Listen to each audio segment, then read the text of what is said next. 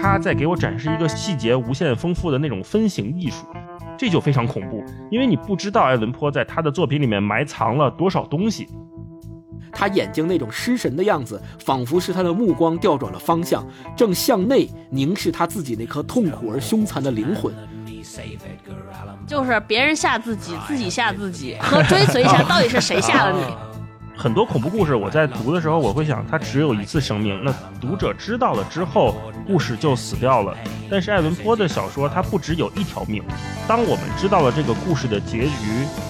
只是我们阅读爱伦坡的开始。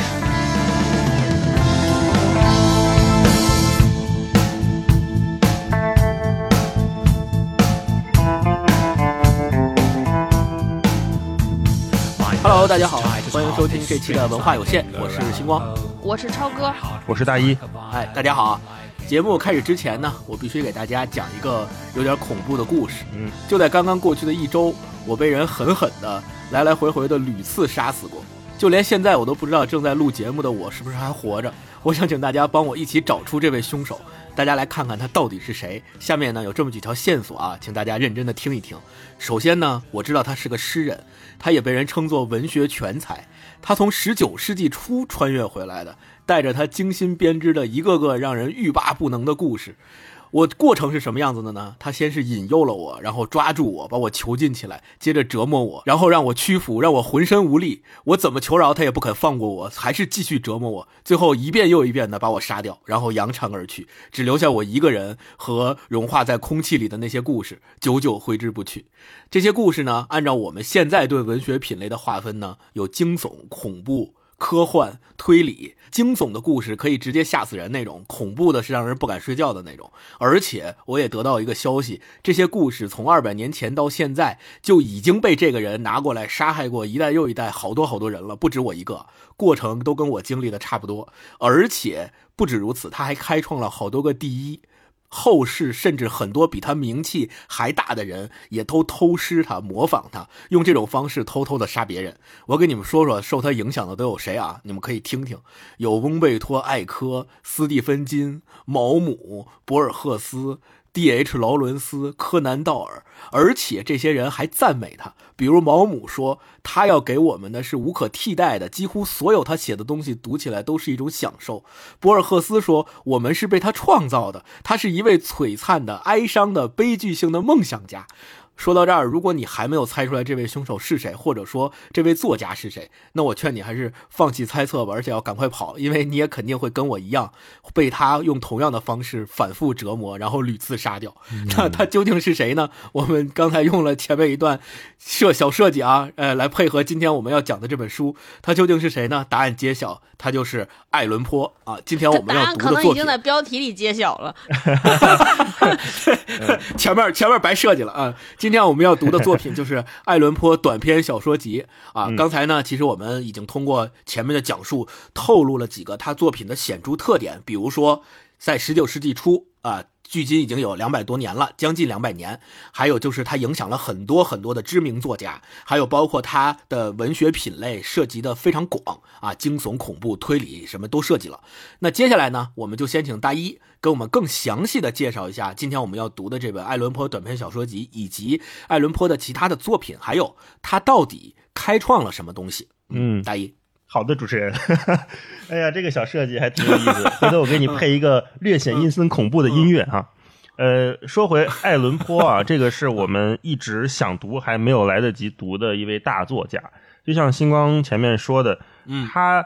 影响了后世，可以说爱伦坡几乎影响了后世的所有作家。那刚才咱们也提到过几位，除此以外还有波德莱尔、王尔德、呃，儒勒·凡尔纳、洛夫·克拉夫特。博尔赫斯、佩索阿、江户川乱步，还有现在还活跃的斯蒂芬金，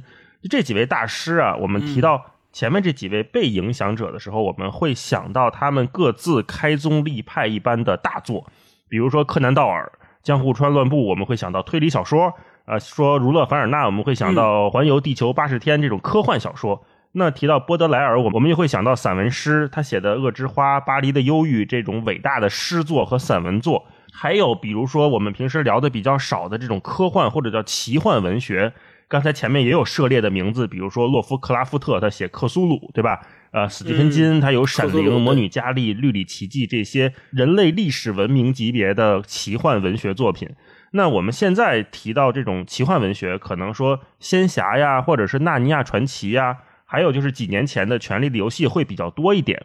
那再往前几年，就是咱们上中学的时候，我记得那种奇幻文学是《魔戒》。啊，它里面有魔法，有超自然、神秘学，一般都在一个架空的世界里面，有不同的物种，还有什么精灵啊、龙啊、兽人、巨魔、骑士等等。包括我特别沉迷的那个《魔兽世界》那个游戏，它就是 所谓叫奇幻这个世界观的设定下，它也影响了一一批的流行文化。那奇幻文学呀，它有两个非常。关键的来头就是源头，一方面是中世纪的这个骑士文学，有机会我们再聊哈。另一个很重要的源头就是我们今天要聊的这种爱伦坡式的，我们可以说叫哥特小说或者歌德小说。那爱伦坡，他相当于是一个开宗立派的鼻祖，后世又从他的今天我们要聊的这些作品中衍生出来了若干个大师和他们各自非常非常不同和深远的流派。这是爱伦坡非常重要的历史作用吧？爱伦坡影响力这么大，他同时还有一个爱伦坡奖。那这个爱伦坡奖就是美国推理作家协会创办的一个文学奖，里面有各种奖项，就像可以说是嗯侦探悬疑小说界的奥斯卡，里面各种奖项，什么最佳小说啦、最佳新作啦，我看还有叫最佳瓶装小说奖。啊，还有这个最厉害的叫 大乌鸦奖。所谓这个大乌鸦，就是爱伦坡一首非常著名的诗，所以是向他致敬的。获得这个爱伦坡奖的都有谁呢？有雷蒙德·钱德勒，有史蒂芬金、约翰·勒卡雷，都曾经是这个爱伦坡奖的得主。你看看，现在都是这种大师级别的哈，璀璨的、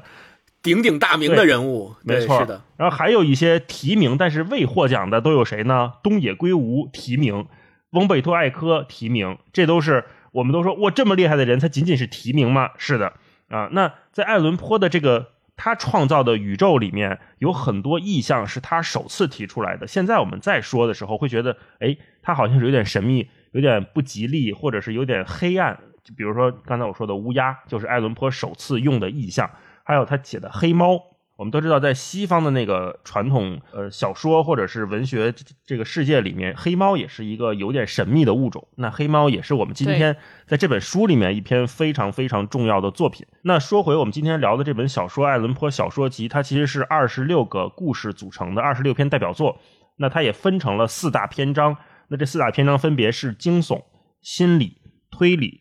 幻想这四大类。那也可以看到，说爱伦坡在二百年前，在十九世纪的时候，就已经通过不同的分类，在他短短的四十年的人生生涯当中，写了如此多影响后世的作品。好，那刚才大一介绍了《爱伦坡短篇小说集》这部作品，并且也顺带提到了爱伦坡奖。那我们现在让超哥来给我们介绍一下爱伦坡他到底是何许人也？为什么这么厉害？来，超哥，嗯，你看这这趴本来是应该留给。留给星光老师讲的，但他今天变成了这节目主持人，只能只能由我来顶上。我先开个头，剩下的让星光老师来补充啊。就是爱伦坡刚才戴老师讲了他在文学上的显赫的成就，那他的人生经历其实和他的文学生涯相比呢，就是有很多相似性，也很有很多。也有很多反差，相似性呢，就是就是他的人生和他的小说一样离奇曲折，非常的波澜。就是差异性呢，就是在文学性上，他是一个非常璀璨的大师，但在生活中呢，他。就是过得非常的落魄，甚至可以用凄惨来形容。爱伦坡就是他，我我一直觉得看完他的生平之后，我仿佛能够知道他为什么可以把小说写成这样。首先，我给大家讲讲爱伦坡的生平。爱伦坡首先他的呃，就是我们用可以用今天的眼光看来，属于英年早逝。他的人生跨度只只有四十年，他呃所生的那个他出生的年代应该是十九世纪，就是一八零几年，一直到。一九四几年这个阶段，这个阶段在历史上，在中国就是清朝嘉庆皇帝统治。大家大概想一下是什么年龄？啊，一竿子支挺远。对对，很远很远。就是我们看小说的时候觉得哇好现代，但是其实如果对照到中国的历史，你就觉得其实离我们还是一个挺久远的前辈和大师。对，爱伦坡出生的时候，他他的家庭父母都是呃，他出生于戏剧之家，他父母都是一个剧团的演员，而且他外婆用现在话来讲也是一个非常著名的，应该是演大女主的那种。呃，话剧演员非常著名，可是非常不幸，他刚生下来的时候，他父亲就离家出走了。爱伦坡到四岁的时候，他母亲就不幸离世了，所以呢，他们兄妹三个人就被分别被三个家庭领养走了。然后爱伦坡是呃，这家庭身身为家里的老二，被一个其实还算是经济条件实力很好的烟草商。叫艾伦夫妇领养了，所以他其实去了一个很优渥的家庭。可是艾伦坡从小性格应该来说就比较叛逆，所以呢，他一直和他养父的关系闹得很僵。本来可以过一个富二代的生活，但是他偏不，然后就一生做了一些很多叛逆的事情，最后被养父逐出家门，断绝了关系，财产没有得，没有得到，而且他养父把他的财产给了一个根本没有见过面的私生子。也不给艾伦坡留一毛钱，然后艾伦坡离世的时候窘迫到了，据说他妻子去世的时候，他的爱妻去世的时候，艾伦坡身上穿的衣服都是管别人借的，就非常可怜。咱们再说回来，就艾伦坡当时呃特别年轻的时候，跟随跟随养父先去了就是美国之外做生意，艾伦坡去了一个大学里边读这个戏剧和文学方面的方向，而且他的这个在语言方面的才华和天赋特别早的就显现出来。可是呢。就艾伦坡老师可能因为太有才华了，就不能够按照这些正规循规蹈矩的这些学生时代，就是循规蹈矩的过生活，总会找一点不一样的事情干。比如说，他爱上了自己的表表妹。而且表妹当时只有十三岁，对，只有十三岁，还不到十四岁，就疯狂的爱上了表妹。比如她和别人私定终身，也是要特别年轻私定终身，家里边不让，而且就是替她解除了婚约。艾伦坡就是一怒之下去从军去当兵，他当时他的养父还对他有一些的怎么说呢？对他有一些包容，花钱让他去了西点军校。可是去了西点军校之后，艾伦坡受不了这种军事化的管理，写诗讽刺人家这些军校里的生涯，然后每天起不了床，赖床，就跟大老师不写年报一样。艾伦坡也是不出早操，不起床，不不不接受军事化管理。啊，对，叛逆少年最后被西点军校开除了，然后他养父一怒之下就暂停了对他的资助，而且可能断绝关系了。嗯，对，而且可能就是因为艾伦坡他是个好作家，所以他可能比较敏感，所以呢，他一直没法融入这个养父母的家庭，一直有那种很深的孤单和疏离感，因此呢，就他可能用其他方面来予以慰藉和弥补，比如酗酒，比如赌博，对，也就是随着这些不良嗜好的增多。也是逐逐渐加加剧了他和养父之间的这种紧张的关系。后来，因为他这个他停止了养父对他的资助，而且因为他那个爱情受到了非常大的呃。挫折，这两段爱情，一个是刚才说了私定终身那段爱情，被父被家里解除了婚约，被他养父背着他偷偷解除婚约。后来他深爱的妻子也是，呃，一直他们生活很落魄，吃不上喝不上，贫病交加。他妻子也是在二十四岁的时候，特别年轻的时候就就相当于是饿死了，病死了。说他们夫妻俩穷到什么程度呢？就是夏天的时候只能吃院子里边那些叫有有一种叫什么马车，就是吃一种院子里种的草或者花儿。冬天呢还经常断顿儿啊，吃不上饭。然后就是他他妻子下葬的时候，他也没有钱安葬，而且还是管邻居施舍借钱才把把他妻子安葬下来的。他出席葬礼的时候，衣服刚才说了也是借的，就过了这种生活。对。但是与此相反，爱伦坡其实在写作上一直还比较顺利。他特别年轻的时候写的书，就他写的诗歌，就一举获得了很多人的传看和赞扬，而且特特年轻的时候出了诗集。然后大家就会，我我我当时看的时候就会好奇，说他这么会写，而且他还是编辑，他写的小说，他写的文章这么受欢迎，为什么没有钱呢？其实这有和美国当时的时代背景和社会背景有很大的关系。那个时候，美国有点像咱们中国早些。些年前，就是这个所谓叫版权保护做的不是很好，然后呢，美国就是出版，比如说出版欧洲的这些文学这些版权，它是可以不要钱的，就是你印一印就可以出版，不用给人家这些原作的这些著作费用。所以呢，这种像爱伦坡这种美国作家，美国作家的你要出人家的书是要付版税的，付版权，不就是所以这些印刷商或者发行商就更愿意出欧洲作家的书，不愿意出美国作家的书。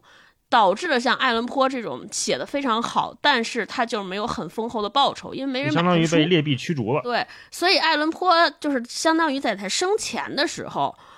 他活着的时候，他有点很，他很像那个著名的画家梵高，就他活着的时候，他的这些文学声誉，他的文学上的一些成就，没有获得很多直接的认可，而而反倒是他在去世之后，才慢慢知道了。一变成了一代的大师，对他才知道了自己，就他也没法知道了，就是去世之后，他才获得了世人如此高的赞颂和赞扬。所以爱伦坡这一生也是既坎坷，也非常让我们今天看来觉得非常可惜。说他就是像那个我们经常那个比喻，叫特别像一一个一个焰火，就是特别璀璨、特别明亮，但是也很短暂。对，这就是他的一生。天妒英才，是不是还有点像费兹杰拉德那个感觉？对对对，嗯嗯嗯，但是他他比他比菲茨杰拉德要生活的困苦多了。惨多了。菲茨杰拉德对惨多了嗯自己挥霍，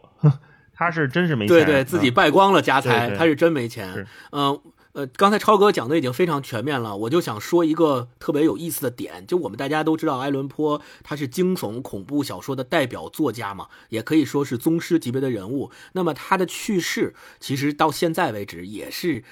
几乎可以说跟他的小说之间好像形成了一种有点互文的关系。就我们现在去看他的去世，甚至有点像惊悚小说里面所描写的那样，就大家都不知道他到底是因为什么原因、因为什么事儿而去世的。就突然有一天在街头，他被人发现醉卧在巴尔的摩的街头，然后找到他的那个人说，当时他的情况就已经很危急了，并且需要立刻受到送到医院去救助。从他被送到医院救助到他去世，经历了四天。这这四天时间里，他什么话、什么遗言都没有留下来，只是有人反映说，在他的嘴里不断的念叨着一个人的名字，那个人翻译过来就叫雷诺兹，就是 Reynolds Reynolds，他一直在念这个人的名字，在呓语，然后所有的人都不知道这个人跟他有什么关系，也不知道他为什么会醉卧街头。也不知道他最终的死因是什么。据尸检的报告来称，就是有可能是因为酗酒、心脏病、狂犬病，就各种病因都有可能。就是我觉得有点像现在，而且最离奇的是，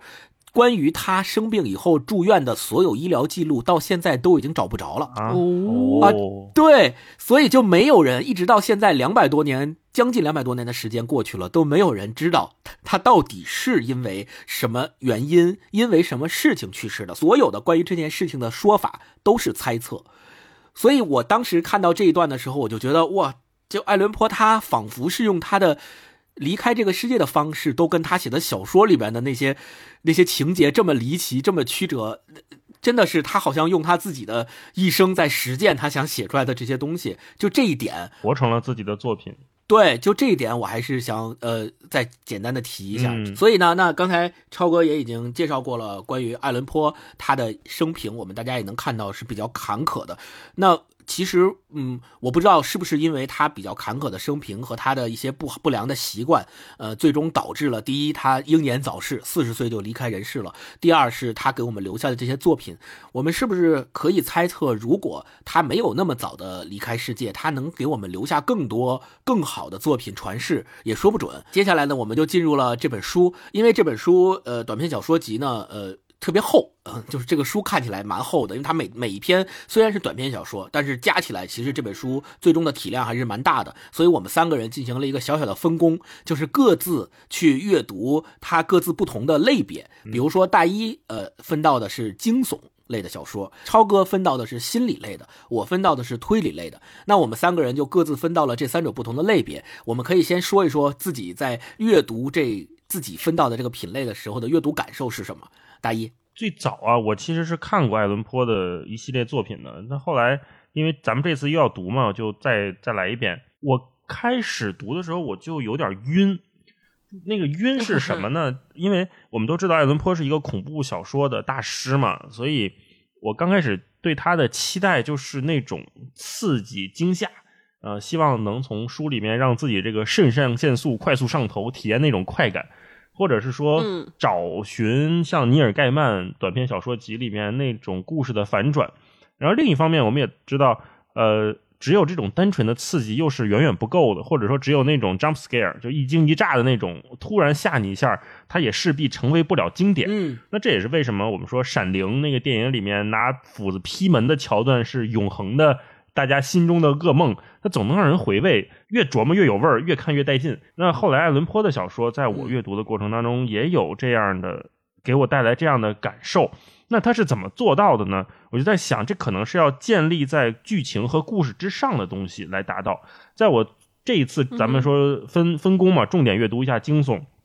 我在想，那爱伦坡小说的故事，他的故事只是其中的一部分，因为现在我们读爱伦坡的故事，他嗯后世影响了太多作家，太多作品是站在爱伦坡的肩膀上，所以在讲故事这件事儿上，后续的大师们都各有千秋。我们作为读者和观众口味也被养刁了，这也是一个客观事实。为什么爱伦坡他在这本小说里面，我们看起来还，我个人啊还是觉得津津有味的，是觉得他在给我展示一个细节无限丰富的那种分形艺术，有点像看《奇异博士》那个那种电影，就他把一个世界嗯展开了，哦呃。碎片化了之后，无数的重叠，呃，无尽的细节。嗯这第一遍我们看的是故事，是剧情，世界，嗯，第二遍是的我开始在里边找不同的细节和对应的那种呃互文也好，叫什么也好。那第三遍还有新细节，第四遍还有，这就非常恐怖，因为你不知道爱伦坡在他的作品里面埋藏了多少东西。我有时候啊，在深夜看爱伦坡的时候，我还会有感觉，感觉是一个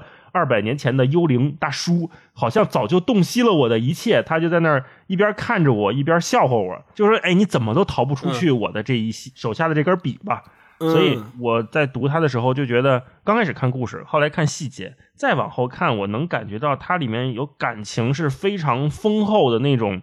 带着忏悔或者是带着告诫，甚至有一种赴死的情绪。因为我们刚才前面说爱爱伦坡的这个生平啊，他是呃其实过得很惨，那最后他的死也是让人觉得很神秘。那他几乎讲的所有的故事也都是关于那种扭曲、杀害、精神摧残、爱情悲剧等等等等。而且这些恐惧又像是我们每一代人都离不开的那种最底层的恐惧，好像是这样的。所以哦很多恐怖故事，我在读的时候，我会想，它只有一次生命，那读者知道了之后，故事就死掉了。但是爱伦坡的小说，它不只有一条命。我总觉得，当我们知道了这个故事的结局，只是我们阅读爱伦坡的开始。它就是一个细节无限丰富的小说，让我们可以无限读下去。这个无限一方面代表了一个单独的个人，就像我们读者可以一遍一遍的看，我们每次看我都觉得有新东西出来。另一方面也代表了说不同世代的人，你说这二百年间有多少人读过爱伦坡，受过他的影响，也可以无限的看下去。这是我读爱伦坡最大的感受。嗯，哎，我想问问你读的，你因为你给分工分到的是惊悚的那些品类的小说嘛，你读下来有没有那种惊悚或者是害怕，读着读着汗毛倒竖，或者是读着读着感觉到后背一凉的那种感觉？有，我刚开始读的时候啊，嗯我期待是那种特别大的那像像像有点刺激感的东西。这个东这种感觉在爱伦坡里面不是很多，但是你说那种后背发凉啊，就是用这个现在流行的词叫细思极恐啊，这是我读爱伦坡 非常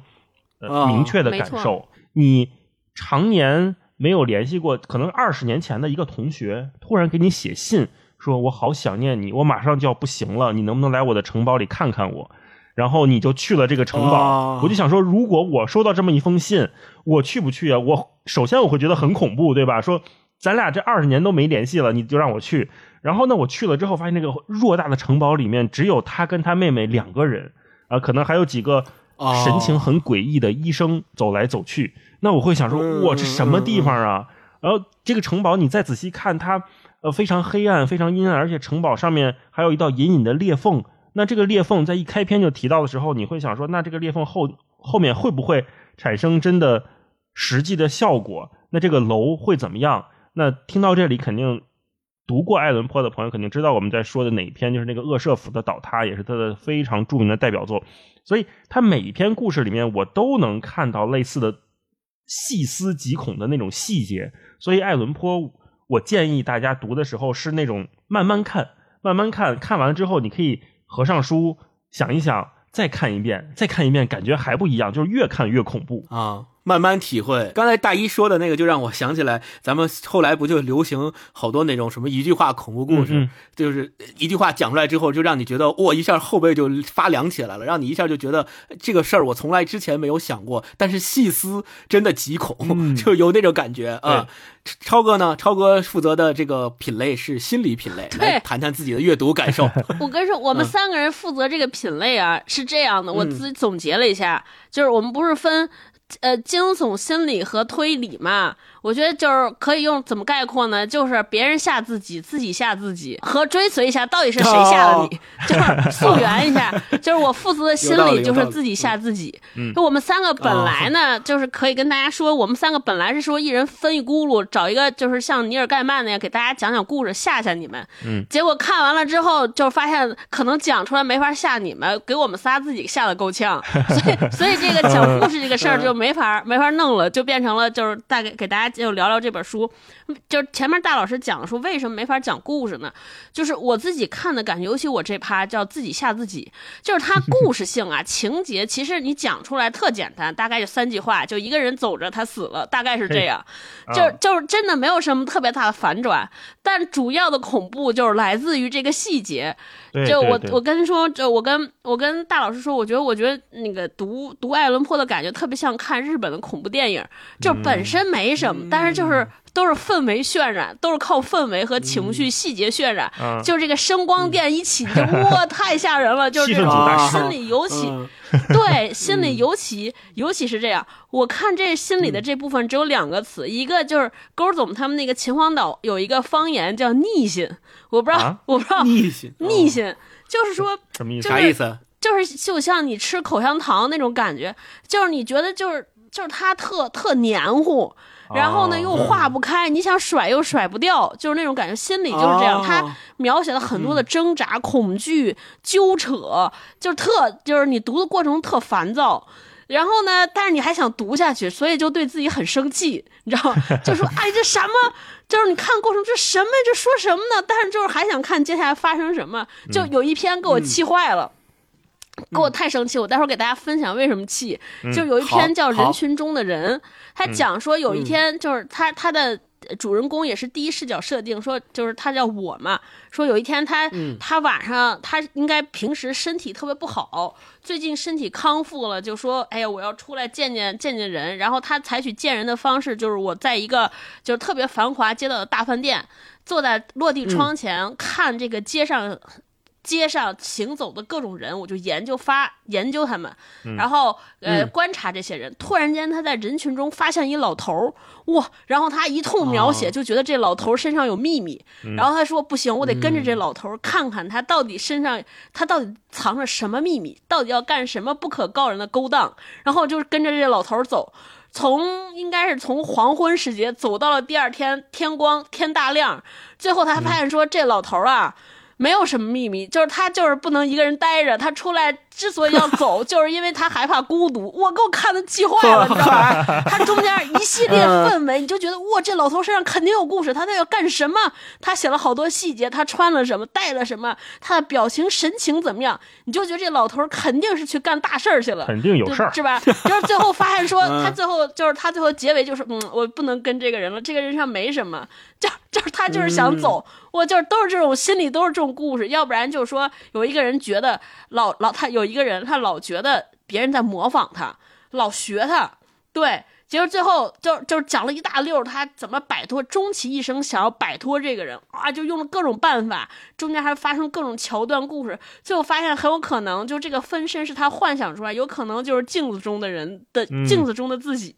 我就看完特生气，我感觉我被戏弄了，哦但是又欲罢不能，还想看下一篇，然后所以就对自己特别 恨自己，觉得自己哎怎么这么不争气，就像打游戏你知道吗？就明明告诉自己说，我我沉迷了，我不能看了，这没什么呀，然后说哎再来一局，再来一局就不打了，对，对，是这就是心理篇章的感觉。星光你呢？呃你推理呢？对，读推理的感觉怎么样？对，刚刚听超哥讲他自己读心理的这个品类的时候，我就突然想起来那个相声里边说一层一层剥开他那个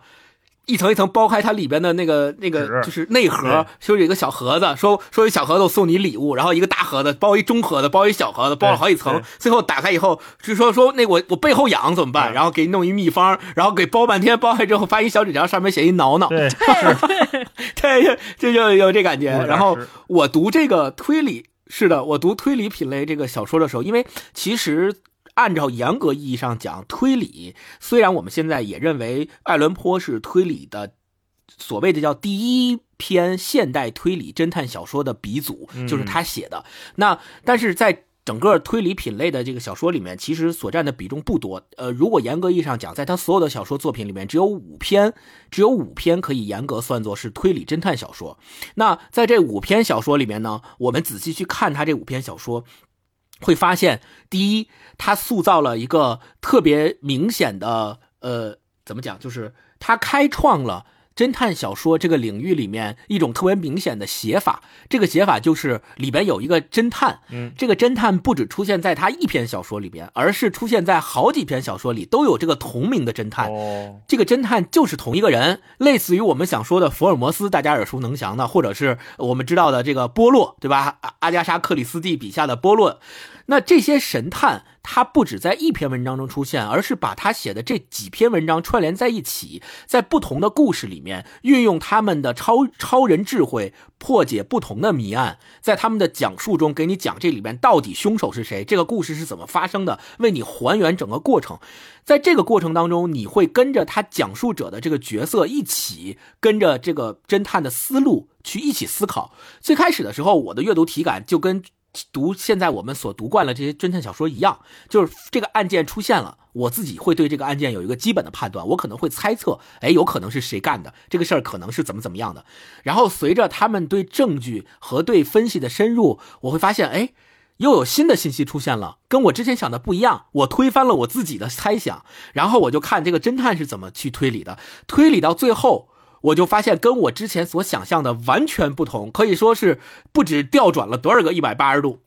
就就是我读侦探读他的侦探小说就是这样的感觉，而且你会发觉他在这个过程当中，他不只会给你讲说这个侦探他为什么这么厉害，比如说我们现在。呃，波洛也好啊，还是福尔摩斯也好，或者我们读一些呃悬疑的这些故事和侦探的故事，你会发现这些侦探有可能会被塑造成比较无所不能，就他们什么都懂，什么都会。在这个过程当中呢，你会觉得哦，只要我把这个东西交给他，他一定能够给我找出凶手，一定能够解决。但是在爱伦坡的侦探小说里面，他不仅仅会塑造一个超乎于常人智慧的侦探角色，他也会通过侦探的嘴来讲述出来，告诉你他为什么这么推理，他基于这个推理的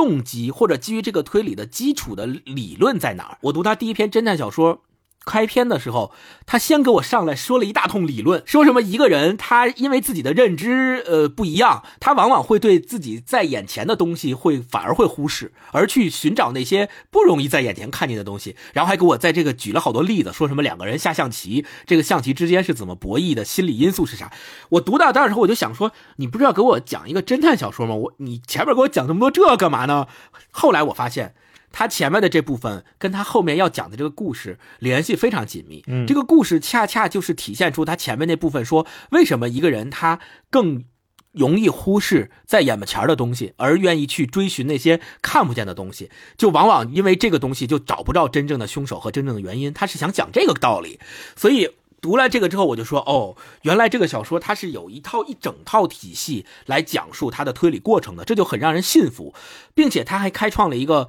呃新的侦探小说的开创性的贡献，就在于他所讲的这些故事都是用第一人称的方式去写的，就是我怎么怎么样。比如说，我有一个朋友叫迪潘侦探，他是一个超乎常人智慧的侦探，能够发现很多隐藏在大家不为人知的地方的细节。然后他就讲说，我在跟迪潘喝酒的时候，突然警察局长来了。啊，警察局长来说，我们现在遇到了一个棘手的案子，不知道凶手是谁了。然后就开始讲这个案情是怎么怎么回事。然后警察局长走了，迪潘就开始给我，就是小说里面的我来讲说他对这个案子的分析，一步一步一步是怎么样的。然后他觉得凶手是谁。过了两天，警察局长根据他的这个分析，真正抓到凶手，一看果然是他。所以在整个的这个流程里边，你就作为了一个进入故事里边的人，不仅能够。呃非常直接的。听到侦探是怎么样推理的，也仿佛坐在他的身边，就听他在火炉边给你讲说：“哎，我告诉你这件事儿，应该从这点去入手，应该这么分析，这么看，凶手是谁？我为什么说凶手是他？动机是啥？就非常的刺激，非常过瘾，就像是我们现在流行玩剧本杀一样，啊大家坐在一起玩完玩完以后。”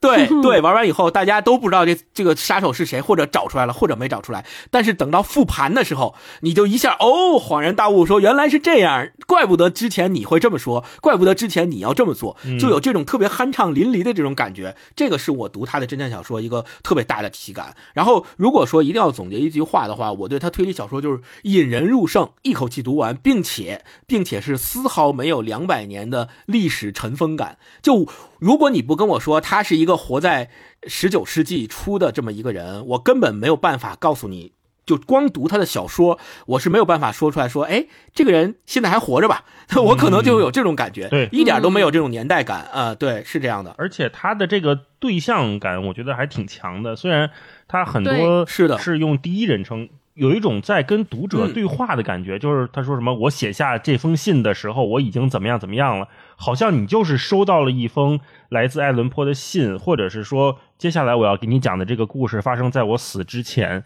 就你会想说，那这个人现在到底怎么样了？他会呃 到底死没死对他，？他那种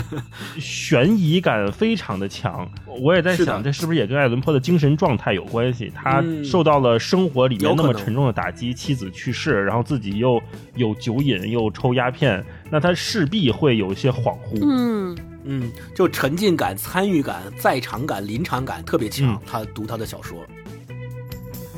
，Late at night and I'm wide awake. Scary book, what a big mistake. A tale of murder, a tale of rage. Just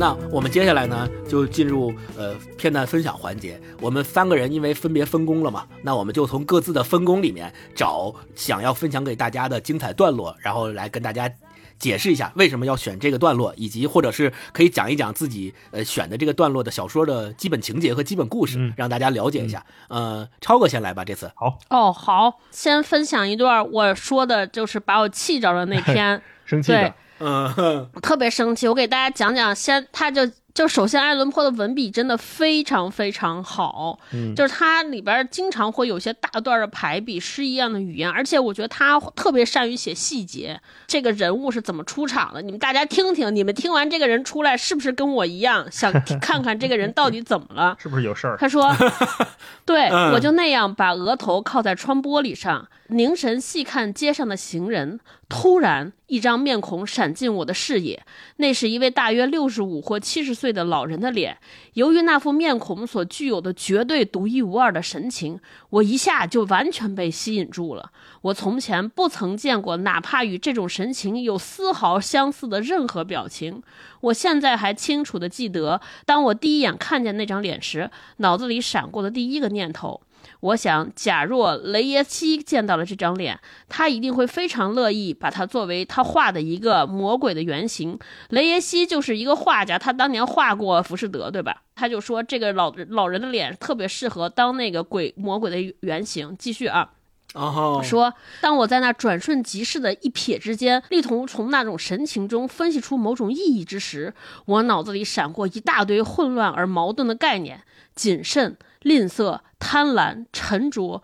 怨恨、凶残、得意、快乐、紧张、过分的恐惧、极度的绝望。你看，他就是从说从那个老人脸上看出这么多表情。他说：“我感到异常的激动。”震惊和迷惑。我暗自叹道：“那胸膛里书写着一部多么疯狂的历史。”接着，我产生了一种想再看见他、更多的了解他的强烈欲望。匆匆穿上外套，抓起帽子和拐杖，我一头冲上大街，汇入人流，朝我刚才看见老人消失的方向挤去。经过一番磕头碰脑、摩肩擦背，我终于看见了他的背影。我向他靠拢，紧跟在他身后，小心翼翼的，以免引起他注意。我现在有机会把他仔细打量一番。他身材又矮又瘦，看上去非常虚弱。他的衣着总体上又脏又破，但借着不时强烈闪亮的灯光，我发现他的亚麻衬衫虽说很脏，但质地精良。要么是我的眼睛欺骗了我，要么就是我真的从他那件显然是二手货的纽扣密集的长大衣的一个缝隙间瞥见了一颗钻石和一柄匕首。这一发现更加激起了我的好奇心。我决定紧紧跟着这位老人，无论他去什么地方。有没有？是不是想跟着他去什么地方？是对吧？对吧？就是好奇还有那，心一下就被尤其是那个勾起来了。钻石和匕首，你就想知道他到底发生了什么，对吧？然后他就跟着这位老 老人晃荡了一一个夜晚，各种走，各种走，最后结尾是在这儿说，在这儿。在不断增加的人山人海中，我坚持不懈地紧跟在那位陌生老人身后。可他与昨晚一样，只是在街上走过来又走过去，整整一天也没走出那条大街的骚动与喧嚷。而当夜幕重新降临之时，我已经累得筋疲力竭。于是我站到那流浪者跟前，目不转睛地注视他的脸。你看，他现在已经把老人叫叫流浪者了，对吧？他说他没有注意我，但又一次开始了他庄严的历程。这下我停止了跟踪，陷入了沉思。最后我说。这个老人是罪孽深重的象征和本质，他拒绝孤独，他是人群中的人。我再跟下去也将毫无结果，因为我既不会对他了解的更多，也不会知道他的罪孽。这世上最坏的那颗心是一部比《幽灵花园》还粗俗的书，他拒绝的被读，也许只是因为上帝的一种仁慈。就是这样。就是他跟这个老人走了、走了十二个小时，最后得到了一个结论，说这个我不可能再了解他了。我就这样跟着被他、哦被他戏弄了一晚上，去了好多地方。就老人带着他先在繁华的市中心遇见了这个老人。然后这个老人在市中人群中穿梭，然后又来到了隐秘的街角，这个就是有点像纽约的下城区或者布鲁克林区，对吧？就是里边有非常复杂的交易，然后他有吸毒的，有酗酒的，还有这些红灯区，然后老人还脸脸色发生各种的变化，然后他又跟着走，然后最后又走回了繁华的街区，他放弃了，他觉得就是老人就是一个流浪汉，就是拒绝孤独，啊，唉。呃，就我我能想象超哥刚才在这段叙述的过程当中，他在跟着老人走了十二个小时的跟踪途中，又增加了多少细致入微的细节和环境描写。嗯我能想象。你想之前他在决定跟老人跟踪那个老人之前就已经描写的这么细致了，那十二个小时之中，他得描写多少多少场景，多少多少细致的环境呢？就是他老有一个东西牵着你，就是一个钻石和一把匕首。你就我就一直想问，什么时候掏这把刀？刀呢？是不是该拔刀了？刀呢？是不是该拔刀了？没有，没有任何。对，也挺挺有超哥讲能气死谁？真能气死谁？你们俩来一段，我我先们来听消消气儿听。大一，嗯，大一分享一段。好，嗯我分享一段是叫《红死病的假面具》，当然它也有不同的翻译版本哈。那这一篇呢，我觉得它是跟现实特别相关的。一个作家哦只要写的足够好，作品在时间的维度存在足够长，那我们就总能在现实里面再次找到相互对照的机会。那他说这个红死病的假面具这个故事讲的什么呢？在爱伦坡他描写的这个环境里面，有一种叫红死病的瘟疫已经蔓延这个国度多时了。我们自然而然看到这个红死病的时候，会想到曾经肆虐全世界的这种叫黑死病啊。对，毫无疑问，爱伦坡写这个红死病的故事的时候，他其实想的就是黑死病，他是在对应这些。那这篇故事又曾经在可能两三年前，在我们说这个疫情刚刚开始的时候啊，大家也会把爱伦坡的这个故事拿出来当预言一样，他就会讲一个国家会怎么面对这一切啊。那我接下来分享这一段呢，就是他在讲红死病已经开始肆虐了，国家里面的这个亲王呢，他为了躲避这个红死病，他就不管他的国民了，他在一个地方建了一个大庄园、大城堡，然后邀请了一批这个骑士啊、淑女啊，把他们呃，就相当于建了一个乌托邦一样。如果看过那个《进击的巨人》的朋友可以想象啊，就是围了好几层围栏，然后大概是这么一个故事。那嗯他们在这个城堡里面呢，呃，就一直就是骄奢淫逸啊。那后来这个故事发展到什么程度，哦我们就可以在接下来的片段中看到啊。那我接下来读一段。他说：“红死病蹂躏这个国度已有多时，从不曾有过如此致命或如此可怕的瘟疫。鲜血是其象征，是其标志，血之殷红与血之恐怖，有剧烈的疼痛，有突发的头晕，接着便是随毛孔大量出血而来的死亡。患者身上，而尤其是脸上，一旦出现红斑，那便是隔离其亲友之救护的同情的禁令。这种瘟疫从感染、发病到死亡的整个过程前后也就半小时。但普洛斯佩罗亲王快活、无畏，而且精明。眼见其疆域内的人口锐减一半，他便从宫中召集了一千名健壮而乐观的骑士淑女，并带着他们隐退到一座非常偏远的城堡式宅院。那是一座宽敞而宏伟的建筑，是亲王那与众不同但令人敬畏的情趣之创造。宅院四周环绕着一道坚固的高墙，大门全用钢铁铸就。亲王的追随者们带来了熔炉和巨锤，进宅院之后便熔死了所有的门栓。他们决定破釜沉舟，不留退路，以防因绝望或疯狂而产生的想出去的冲动。宅院内的各种必需品非常充裕，有了这样的防御措施，那些绅士淑女们便可以藐视瘟疫的蔓延。墙外的世界能够自己照料自己，在这种时候去忧心忡忡是庸人自扰。亲王早就做好了寻欢作乐的一切安排，宅内有插科打诨的小丑，有集席吟诵的诗人，有表演芭蕾的舞女，有演奏音乐的乐师，还有美女和酒浆。所有的欢乐和平安都在墙内，墙外则是红死病的天下。你看，他就是写了一个哦，非常纯粹的预言啊。那这个故事刚开始是这一段描述，我们就感觉到是一个非常有对比感的，外面是如此的瘟疫，大量出血带来的死亡，但墙内是对所有什么小丑、诗人、舞女、乐师、酒浆，是一片嗯繁华无比的生活。那这个嗯亲王啊，他在宅院里面还建了七所房间，每个房间里面有不同的颜色和不同的装置。爱伦坡没有讲这七所房间为什么哈，为什么是这么设置，但是我们也可以猜测他是不是在说类似于七宗罪的设定，每一个房间代表一种罪，那这些贵族们他们就是在不同的罪孽中不断的徜徉、饕餮啦、色欲啦、骄傲啦、嫉妒啦、嗯这样的嗯情绪都是罪孽。然后他这里面接下来啊，还有一个非常巧妙的情节，就是这些贵族们虽然一直在宅院里面就开 party 在狂欢，但是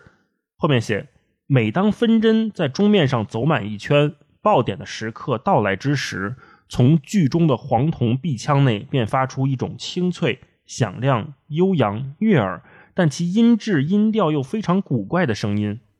结果每隔一小时，乐队的乐师们就不得不暂时终止他们的演奏，侧耳去倾听那个声音。于是，跳华尔兹的男男女女停止其旋转，狂欢的人群一下子仓皇失措。钟点声继续鸣响之际，可见轻浮浅薄者一个个脸色发白，年长者和稳重者则以手覆额，仿佛是在出神或者沉思。但待钟声余音既止，人群中又顿时充满了轻松的笑声。乐师们你看我，我看你，相视而笑，像是在自嘲方才的紧张和傻气。他们还彼此低声诅咒发誓，下次钟响时绝不会再这样忘情失态。可是，在六十分钟之后，那包含了如箭如梭的三千六百秒，黑色剧中又一次冥想，于是又出现和前次一样的仓皇失措、神经紧张和沉思冥想。啊，就是这一段。你看，嗯他为什么这些人会每隔一小时就听到钟声呢？那这个钟声，爱伦坡在说什么呢？他是是在说他们内心的所谓警钟吗？还是说他们突然想到了外面的现实，短暂的逃离了他们现在的骄奢淫逸，还是怎么样？然后我在看另外一个版本的这个叫《爱伦坡的怪奇物语》另外一本书里面啊，他其实对这个故事有一定的解读。他说，这篇短篇小说题材无可争议的是一篇世界级的杰作，也是爱伦坡的最不寻常的作品之一。为什么说不寻常呢？因为刚才我们前面也说，爱伦坡经常会用第一人称，就反复的使用第一人称和这种寓言式的使用。但是在这一篇里面，我们看到他是一个旁观者的姿态来讲述这一切的，他没有在说我怎么样，我怎么样。对，而且这个语言比爱伦坡其他的故事更丰富、更纯粹，赋予了其诗的品质。刚才我在读的时候，嗯我们也都感觉到了，他这里面很多的翻译其实是带有点古意的。我也看有在有朋友在网上评论说这个翻译的特别不好，特别呜呜突突的。但是我觉得这种反而这种乌乌突突是爱伦坡想表达出来的那种非常沉闷的感觉。我觉得翻译的还挺到位的哈，而且它里面还有诗，不同的诗歌。嗯其实爱伦坡本身也是个诗人，所以在看的时候，我们觉得他在里面也夹藏了不少私货哈。在这个解读里面，他嗯后来又继续说，这个所谓的标题的假面具一词，指的是意大利文艺复兴时期的一种娱乐活动。也是指说故事高潮时候出现的神秘人的面具，就是在这个故事的后面，大家在做这种变装 party，所有人打扮成了不同的样子。他那也是有一段非常华丽的描述哈，我就不在这里念了。但是我们能接下来这个故事再往后、后面发展的时候，就会发现，哎，有一个人他像一个木乃伊一样，也是参加变装 party，全身裹满了带血的绷带，然后脸上戴着的面具就是红死病病人临终时候那种惨状的脸。啊，所有人都看到他非常的惊奇。你说，你看，在所有人本身掩盖了内心的恐惧，但是在这么华丽的舞会上面，突然出现了这么一个很扫兴的人，可以说是很扫兴的人。对，那所有人又都很害怕，说：“哎，这个人怎么就出现在这里了？他到底是谁？我们都不知道他是谁。”亲王非常生气，看到他拿着匕首就冲向了这个人。哦结果故事怎么样，我们就不在这里剧透了。你说爱伦坡写这个故事的时候，他写的当然，嗯，可能在说黑死病蔓延的时候，贵族他们的不作为、他们的逃避、他们对民间疾苦的视若无睹。同时，他也在写说一切的快乐到高潮时候的感觉，你要有所警惕，坏事情很可能很快就会发生。所以马上就来。对，对所以这是我读爱伦坡的时候，我非常佩服他的地方。而且，刚才嗯我读的这一段，当我们再回去看他的文字的时候，你会觉得他真的精心雕琢过，就像一个我们说哥特式的那种大城堡，有无限的细节、无限的分形在里面展开，非常的妙啊！这是我分享的一个。没错，星光嗯来一段，哎，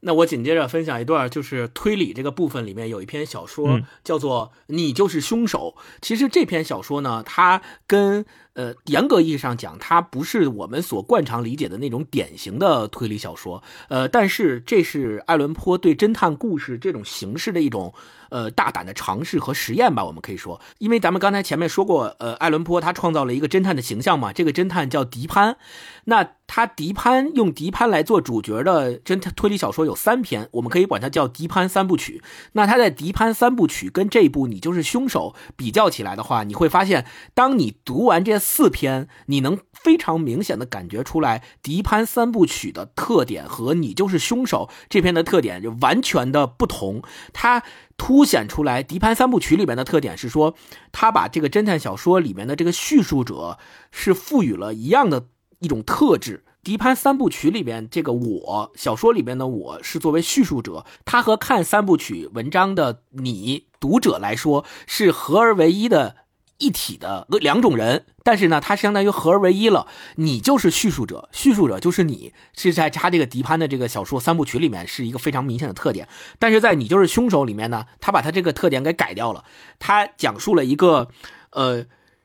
有一点恐怖。但是也挺有意思的这么一个故事，我给大家分享一段这个故事里面最关键也最高潮的一个情节啊，他是这么讲的：在一阵大叫大嚷之后，人们终于完全安定下来，就像在此类情况下通常发生的那样，出现了一种静得出奇的死寂。接着，我被请求去打开箱盖，我当然怀着无限的喜悦遵命行事。我插进一把凿子，再用榔头轻轻敲了几下，那箱盖便突然弹起，并猛烈飞开。与此同时，被谋害的沙特尔沃斯先生那具遍体伤痕血迹并几乎已经腐烂的尸体，呼的一下坐了起来，直端端面对着晚宴的主人。那具尸体用他腐烂而毫无光泽的眼睛，悲哀地把古德费洛先生的脸凝视了一会儿，缓慢的，但却清楚而感人的说出了几个字：“你就是凶手。”然后似乎心满意足地倒伏在香沿上，伸出的肢体在餐桌上微微颤动。他紧接着写：“当时那个场景真无法形容，客人们吓得纷纷夺门跳窗，有许多身强力壮的人被吓得当场昏倒。但在第一阵丢魂丧魄、惊呼呐喊之后，所有的目光都射向了古德费洛先生。即使我活上一千年，我也不会忘记呈现在那张脸上的极大痛苦。那张刚才还因得意和美酒而红扑扑的脸，此时已变得面如死灰。在好几分钟内，他像尊大理石雕像坐在那儿一动不动。他眼睛那种失神的样子，仿佛是他的目光调转了方向，正向内凝视他自己那颗痛苦而凶残的灵魂。最后。那两道目光好像是突然射向外部世界，他随之从椅子上一跃而起，头部和肩部重重的摔在桌上。他就那样伏在尸体跟前，以飞快的语速和强烈的感情，一五一十的坦白了那桩可怕的罪行。那桩彭尼费瑟尔先生正为之坐牢并被判处死刑的罪行。就这段，你看他描写的那种场景感，仿佛你就在这个发生恐怖事情的现场。就是其实说白了。他描写的刚才那边就是诈尸了嘛？其实这个对对对对，哎，吓死了！真的不要晚上看。再跟大家提，尤其一个人的，就是一个人在家，不要这样。哎，我发现听这个比看的好像更有画面感。就是这边诈尸的情节，他描述的特别有现场感，就仿佛你是那个晚宴上面的一个参与者。突然你们开了这个箱子之后，就弹出来一个哇！你想想那个腐烂的尸体，然后弹出来，而且还会说话，说你就是凶手。那个晚宴的主人得被吓成啥样？他也描写的非常淋漓尽致，就已经被呆若木鸡。然后就像是我们呃看那个柯南很多情节里面，对吧？就是呃，当真正的凶手被揭露出来，怎么样是什么动机杀害了，用什么样的方式杀害了被害者之后，然后那个凶手就。屈服了，然后跪在地上，然后阐述说：“我为什么要杀他，然后动机是啥？”就好像是描述了这么一个场景。咱们在他这个小说里面也能看得出来。那至于说为什么这个晚宴上面会出现诈尸的这个情节，前面是怎么设计的，后面是怎么实现的，大家可以通过自己来阅读这篇《你就是凶手》来一探究竟啊。我们再来分享一轮吧。嗯，还是超哥先来。好，嗯。我分享一轮，就是他，我觉得这个翻译还是挺有艺术的。这个叫过早埋葬，嗯，就是要我翻译，肯定就叫活埋。啊 对，其实就是这个意思。然后他有一段过早活埋的这个恐怖，我真的是太吓人了。想象一下，如果自己不小心被活埋了，是什么感觉？觉得世界上最恐怖的事儿莫过于这个。他说，更可怕的是这种厄运。可以毫不犹豫的断言，没有任何经历能像被活埋那样可怕的，使灵与肉之痛苦达到极致。有多可怕呢？他说，不堪忍受的肺的压迫，令人窒息的湿土的气味，裹尸布在身上的缠绕，狭窄的棺材紧紧的包围，那绝对之夜的深深黑暗。那犹如大海深处的寂然无声，还有那看不见但却能感受其存在的征服一切的重置，所有这些感觉，加之想到头顶上的空气和青草，以及那些一旦获悉我们的厄运便会飞身前来拯救我们的好友，意识到他们绝不可能知道的那种灾难。意识到我们的绝望才是那种真正的死亡，所有这些思维，如我所言，给尚在跳动的心带来一种骇人听闻和无法忍受的恐怖，而这种恐怖定会使最大胆的想象力。也退避三舍。这个描述的就是，假如想象一个人，我们现在就是被人活埋了，躺在棺材里边，就是你的感受肯定是慢慢空气一点点的稀薄，肺里边的空气被挤压，你就开始先憋着，呼吸不了。憋完了之后呢，然后就还下，你身上穿了裹尸布，对吧？棺材那么挤，而且巨黑，就这个就是做过核磁的朋友，我不知道感觉。我每次做核磁的时候，就是有一刹那就觉得，就是躺在棺材里，啊是不是就是这种感觉巨黑？幽闭恐惧症，嗯，然后，然后马上还有虫子进来要咬你，哦然后头顶上你能感，因为埋的特就是国外就是埋棺材一般都埋的很浅嘛，你还能感受到头顶上有人在走，然后你你嘎嘎就敲，让大家说我还没死呢，我还活着，快把我挖开，但是没有人能听见。然后你这个时候开始回忆，开始慢慢回忆说哇，当年我们在一起有多好。就就是我觉得这种死亡不可怕，可怕的是你有意识的死亡，你知道自己马上就要死了，就在这个等待的过程当中才可怕呢。对，所以就是读这种心理的过程，真的就是读心理的，就这几篇全是这样的感觉。事儿没啥，就是完全是靠想象，靠想象来折磨、蹂躏读者。我觉得这个真的是太生气了。关键是最恐怖的是你没死，但是别人以为你死了对，啊。然后刚才听超哥这段描述，我想起那个《死侍》那个演员瑞安·雷诺兹演过一个电影，就叫《活埋》，嗯是一个非常小成本的电影。他拍的就是应该是一个呃战争期间，这个作为一个他好像被绑架了，是个人质，然后被活埋在了一个地方。然后他这个他醒来的时候，他已经被埋在里面了，手边好像只有一个手电筒，还是只有一个打火机什么的。所以嗯，对，整个场景、整个电影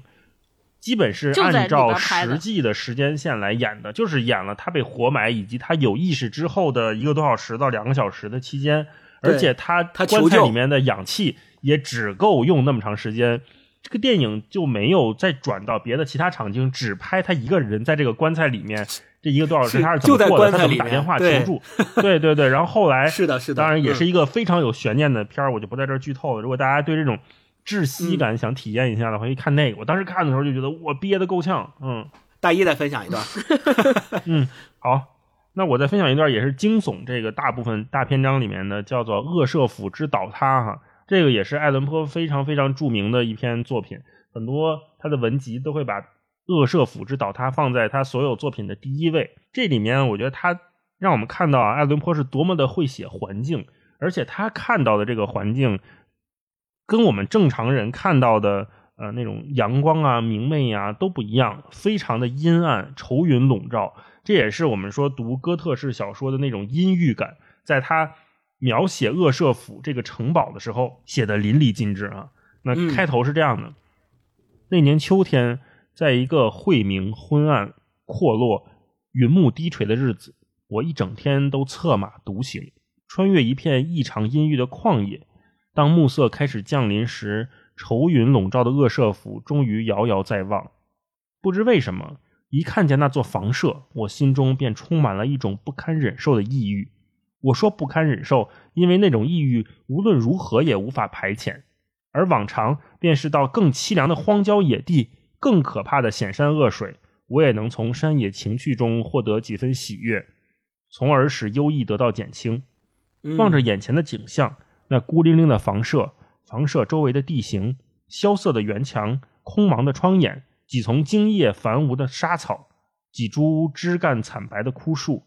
我心中的抑郁真难以用人间常情来比拟，也许只能比鸦片服用者清醒后的感受。重新堕入现实生活之苦痛，嗯重新撩开那层面纱之恐惧，我感到一阵冰凉，一阵虚脱，一阵心悸，一阵无法摆脱的凄怆，一阵任何想象力都无法将其理想化的悲凉。究竟是什么？我收将思忖，是什么使我一见到恶社府就如此颓丧呢？这真是个不解之谜。我也无从琢磨沉思时涌上心头的那种朦胧的幻觉。无奈，我只能接受一个不尽如人意的结论：当天地间一些很简单的自然景物之组合具有能这样影响我们的力量之时，对这种力量探究无疑超越了我们的思维能力。我心中暗想，也许只需稍稍改变一下眼前景象的某些布局，稍稍调整一下这幅画中的某些细节，就足以减轻或完全消除那种令人悲怆的力量。想到这儿，我纵马来到房舍前一个水面森然的小湖，从陡峭的湖边朝下俯望，可见湖水中倒映出灰蒙蒙的沙草、白森森的枯树和空洞洞的窗眼。我心中的惶悚甚至比刚才更为强烈。啊，嗯这就是他第一次见见到这个恶舍府这个城堡或者这个庄园时候的样子。这也是我们看爱伦坡很多作品里面，他非常会描写这种令人阴森恐怖的细节。你说，如果嗯把我们设身处地的放在这么一个地方，看上去啊，这一片画面里边哪儿哪儿都不对劲，但是你又说不出哪儿不对劲，这种恐怖才是最让人害怕的。是的然后他又在嗯写他看到这个呃恶舍府呃这个就啊恶舍啊这个主人他什么样子，神经紧张、气息紊乱等等等等。我们知道后来这个恶恶舍这个主人他的妹妹是得重病死掉了，他们把他埋在了一个地窖里面，但是后来我们又发现他妹妹似乎没有真的死掉。又像我前面说的，这个恶舍府本身它墙上就有一道裂缝，那最后这个裂缝当然裂开了，它最后整个恶舍府之倒塌，就像它前面这个标题里面说的，整个房子就坍塌在了这个主人公的面前。呃，然后呢，说叙述者一开始很理性，但是慢慢感到了疯狂的恶舍的影响，所以在故事的结尾，他也产生了幻觉。所以整个故事象征了理性的崩塌，同时理性的思维也无法解释一个混乱的宇宙。所以最后我们看到，虽然这个恶社倒塌了，恶社府倒塌了，可是真的是他只说了一座房子吗？也不是仅仅如此。可能恶社府恰恰代表了主人公的理性，他对现实世界的判断。通过这一个故事，他面对了这一切的死重生，然后对这个亲人离去的舍不得之后，那他心中那个岌岌可危的理性的城堡，是不是也像书里面写的一样，被这个暗突突的湖吞没了呢？那如果是这样的话，嗯啊，爱伦坡本身他是不是也在说他的理性，他的那些客观上对世界的认知那种固定思维，也在他的不断写作和他的人生中崩塌了，就像恶舍府一样。整个小说看起来意象非常丰富，而且中间它还有一段是一篇诗，非常美。呃，那这个诗其实也象征了爱伦坡他在写恶舍府或者写整个作品时候他那种心理状态，从一个非常华丽的城堡，镶满了钻石、红宝石的黄金大门描写开始，慢慢的天使在唱歌，那天使后来死掉了，魔鬼进入了这个城堡，他又用诗在里面做了一层二层隐喻，所以我们真的能看到他写的小说里面细节非常非常多。对，嗯，没错。Tienen mucha razón, una infinita angustia moral. El desconocido palideció. Y el visitante se retiró.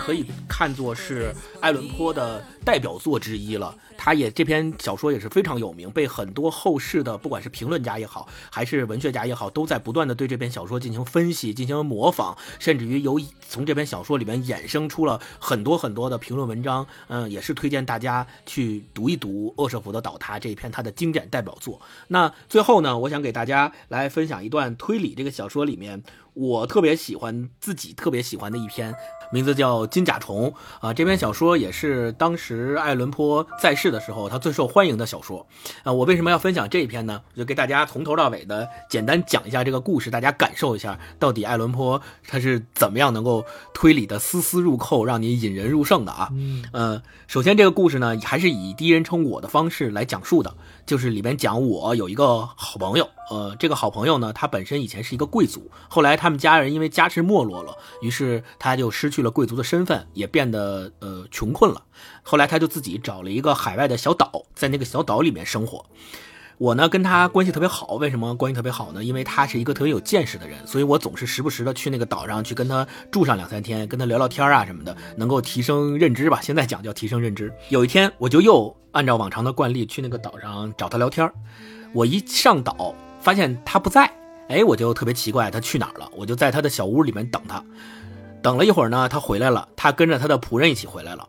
呃，他就回来以后就特别兴特别兴奋，特别兴高采烈，呃，跟我说他今天遇到了一件奇奇事儿啊，呃，遇到了这个呃长久以来从来这一辈子都没有见到过的事儿。哎，那我就奇怪了，我说你这什么事儿？你你还能这么就是。对吧？就是什么事儿还能让你这么开心，让你好像没遇到过，因为他呢平时是有这种收集甲虫的呃习惯，我们现在可以理解为就有点像集邮啊什么的这种，他就经常会采一些标本什么的东西来收集起来嘛，所以他有这种爱好。他就跟我说，他今天在沙滩上捡到了一只甲虫，这个甲虫是全身的金属光泽就像是用纯金做的一样的甲虫，而且重量特别的重，是他从来没有见过的一种重量的甲虫。然后他的仆人也在旁边添油加醋的补充说他们是怎么遇到的这个甲虫，然后情景是什么样的，这甲虫长啥样。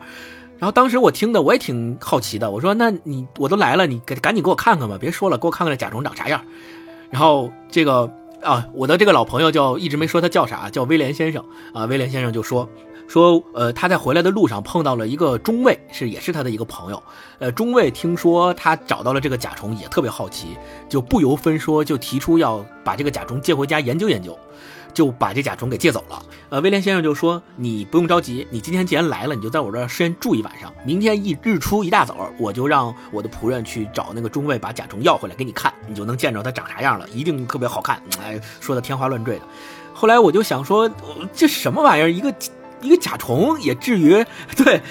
后来我就说，我就说那这样，我说那个既然现在没有没有这个实物，你先给我画一下，大概长啥样，我先感受感受啊。然后威廉先生说行。他就打开抽屉开始找纸，哎，发现抽屉里没有纸，他就掏兜，哎，就从兜里掏出来一个破纸片子。这个破纸片呢，他就直接随手拿了一个笔，在那破纸片上画，开始画他那甲虫的样子。画完以后就交给我说：“你看，就长这样，呃好看吧？”我拿过来一看呢，我说：“哎，这纸上画的是一个不是一个甲虫啊？你是画的是一个骷髅啊？”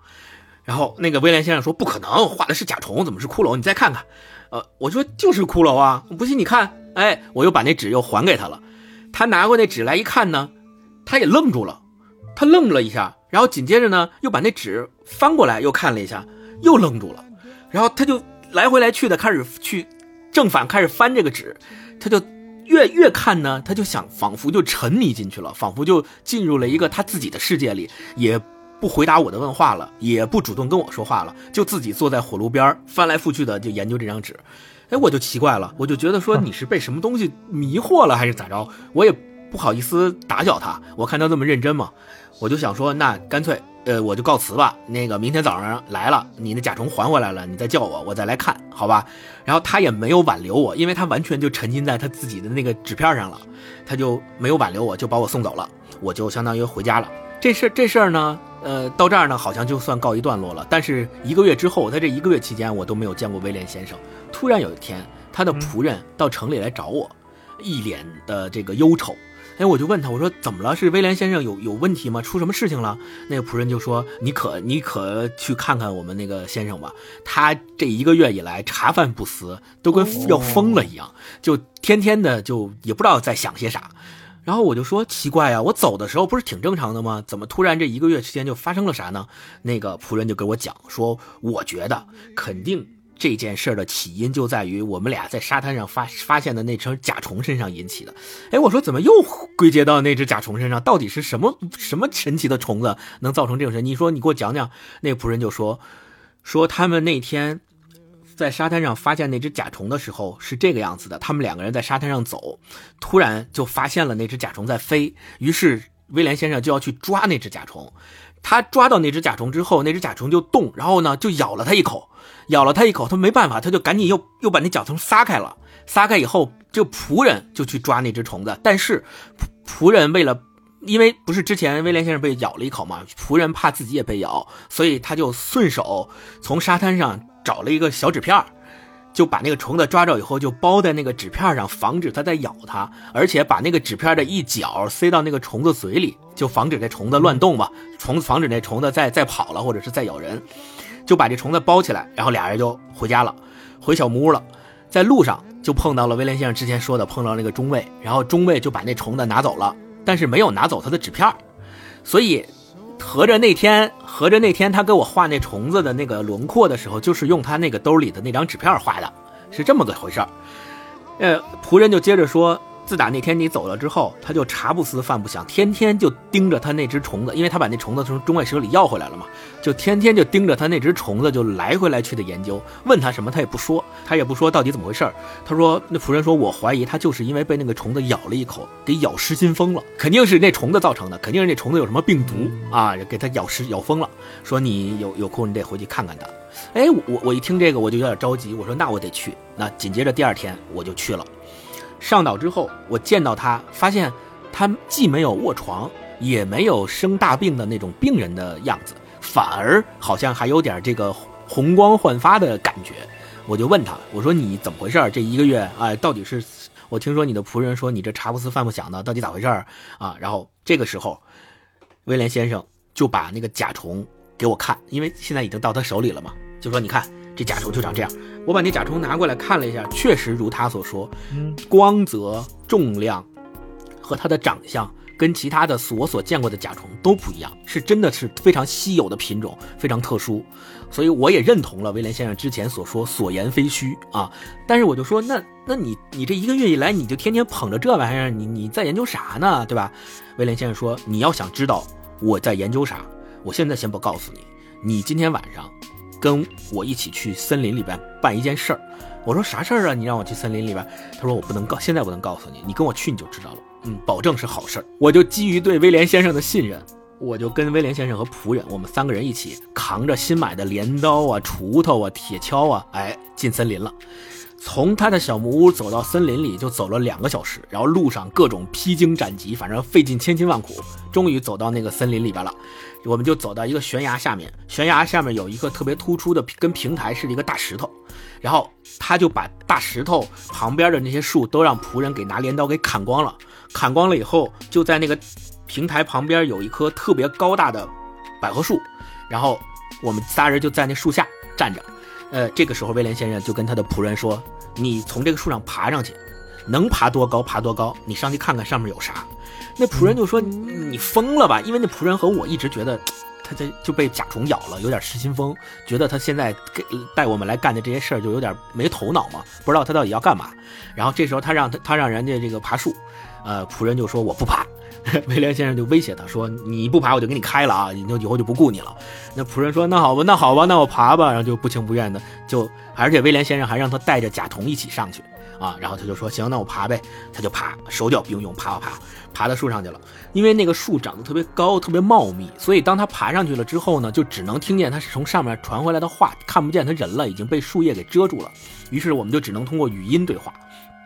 这个时候，他爬上以后，威廉先生就问他说：“你爬到最高最上面了吗？”然后那个那个仆人就说：“我爬上来了。”说：“那你还能再往上爬吗？你再看看旁边还有没有什么树枝可以再往上爬的。”那仆人说：“没了。”然后说：“行，那你看看东南方向应该有一树枝啊，你你你顺着那树枝走到那个树枝的末端，你去看看那上头有啥。”那仆人就说：“行，就顺着东南方向那树枝走，走到那跟前说：‘哇！’就叫了一声。威廉先生说：‘你看见什么了？’那仆人就说。”那个树枝的那个末端有一个骷髅，那个骷髅头上的肉都被乌鸦给啃光了啊！然后威廉先生就兴奋起来了，说有骷髅，说说好，说你你你现在啊，听我的，你这么干，你把那个甲虫身上拴根绳儿，然后呢，你把那个甲虫从这个骷髅的左眼眶，你不不是被乌鸦都啃光了吗？那里两个眼睛也是两个空洞了嘛？说你把那个金甲虫从骷髅的左眼眶掉下来，用那根线一直往下掉啊！那仆人说行，他就从左眼眶往下掉掉掉掉掉下来，之后相当于那个金甲虫就在那个地面上形成了一个点嘛。然后这个时候威廉先生就用一根直线从以这个点为圆心拉出了五十五十英尺，然后以以这个五十英尺为半径画了一个大圆，然后就开始在这个大圆，我们三个人就用铁锹啊，用这些东西开始挖挖，从这个大圆下面开始往下挖，挖了两个小时。啥也没挖着，然后然后啥也没挖着。后来，对，是啊，后来我我跟那个仆人都受不了了，觉得这老头肯定是疯了，呃，肯定是失心疯了，就说我们在这干嘛呢？这大半夜的，在这咱仨人在这挖挖东西，说你到底想挖啥？后来威廉先生自己好像也有点失望，哎，说呃挖不着，说要不然咱算了吧，我们就我们都劝他说咱走吧。威廉先生说行，那咱撤吧。仨人又扛着锄头，相当于啥也没弄着，哎，往回撤。往回撤的时候，走到半道，突然威廉先生一拍大腿，说：“哎呀，说肯定是你这个仆人搞的鬼。说我问你，我刚才让你把那金甲虫从骷髅的左眼垂下去，你从哪只眼睛垂下去的？”然后那个仆人吓一大跳嘛，说：“我就是从左眼垂下去的呀。”然后说：“左眼是哪只眼？”然后仆人就一边指着自己的右眼，一边说：“就是这只眼呢。”哦，说明这仆人可能也是个这个对吧？左右不分。威廉先生说：“你看我说什么来着？弄错了吧？不行，咱们还得回去，得继续弄。”又把我们两个非得叫着我们两个一起回去，又重重来一遍，重来一遍。这回是从骷髅的左眼，真正的左眼垂下去，又倒到一个点，然后拉开五十五十英尺，画一个圆，又继续挖那个新的圆。哎，这回挖到大概一个半小时左右的时候，挖到了东西。先是挖到了两具骷髅，后来再往下挖，就挖到了什么西班牙刀币啊，什么这些东西。再往下挖，就挖出了一个大箱子。我们仨把那大箱子一打开，里边全都是金银财宝，什么这各种宝石，红宝石、蓝宝石，什么象牙，什么金银钱币，各种各种这个古代的这个国家的啊，一大堆一一一大箱子。就我们仨人从来都没有见过这么多的财宝。后来就说那怎么办呀？装吧，仨人就开始装。呃，第一趟从挖出来的那个金银财宝的地儿往回往家搬，只搬了那个财宝的三分之一不到，搬回去。后来回家之后休息了一个小时，又连夜回去又搬一趟，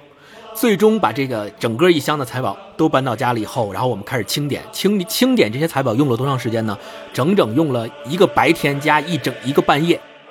把这些财宝都清点出来之后，换算成那个时候的现钱吧，可能这怎么着几十万美元是打不住的啊！我们三个人就各自就分了，就相当于又变成了一下就变成了这个大富翁。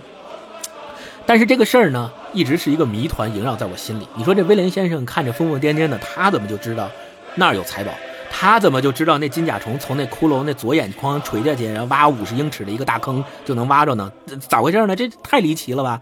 我就后来我就问他，我说你现在能告诉我这件事到底来龙去脉是怎么一回事了吧？哎，威廉先生就说了，说这个事儿啊，跟这个甲虫是有非常大的关系的。说一开始我也没有预料到会是一件这么离奇的事儿。说你记得那天你来看我的时候，我跟你说我抓到了一只甲虫，确实是我认为那只甲虫很稀有，但是我没有想过什么金银财宝的事儿。直到你让我说我要把那个甲虫的轮廓画给你的时候，我当时不是找纸吗？没找着，我就一摸兜，哎，发现兜里头有一个破纸片子，我就拿起来随手画了一下那个轮廓，递给你。结果没想到你说我画的不是甲虫，你说我画的是个骷髅，我就有点生气。等到你还回来，我再看，我发现哎，好像还真是个骷髅。你猜怎么着？我发现我画的那张纸是画在了背面，它正面啊，它是个骷髅。跟我画的那个甲虫的轮廓恰好能重合在一起，哎，我就奇怪了，我说这个纸明明是白纸，怎么我画的时候没有骷髅的图案？给你看过之后又还回来就有了骷髅的图案呢？哎，我就对这个事儿百思不得其解。于于是我就坐在，于是那天我就坐在火炉边上翻来覆去的看这张纸，我就发现呀，我们一开始认为它是一张普通的纸，但是它不是一张普通的纸，它是一张特别特别薄的羊皮纸。说羊皮纸就让我联想到了我们在沙滩上找到这个甲虫和这张纸的故这个来源。这个我们在找到这张纸的附近，发现了一个古代沉船的一个遗迹，那个遗迹上面就有很多骷髅，预计是那个一个小的小的救生艇搁浅，然后呢死了很多船员，是那样的一个遗迹。所以我就推测，这个羊皮纸应该是当年一群海盗用来记录特别重要的事情的这么一个东西。哎，我就想说，那它的正面画了一个骷髅的轮廓，是不是他们要记忆非常重要的东西？因为骷髅就是海盗的标志嘛，所以我就认为它肯定是记载特别重要东西的这么一个东西。我就想说，那我要找到它的秘密。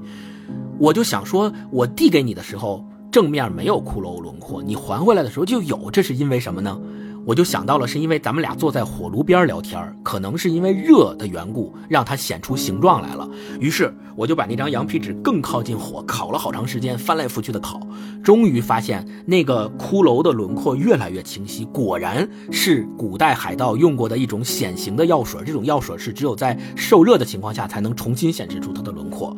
于是我就开始研究这张羊皮纸。这一个多月以来，那个说我茶不思饭不想，我在干嘛呢？我就对我就在研究这张纸到底写了个什么东西。我认为它是一张藏宝图，所以我就找各种线索证明它这个财宝到底藏在哪儿了。我为了证明这个，就我为了找到这个藏宝图上找标示的宝物的位置，我专门还把这个羊皮纸洗了，因为它上面有很多多年来的这个污渍嘛。等我把它洗干净之后，发现它除了上面有骷髅轮廓之外，还有一只小山羊的图标，然后小山羊的图标旁边还有一个四行的密码，这个密码是由数字和标点符号组成的，全是什么四八的一堆乱码啊！我当时就觉得这肯定是一张藏宝图，于是我就开始破解这个密码，所以我才那天晚上带你们两个去这个地方挖宝，整个这个就是金甲虫的故事。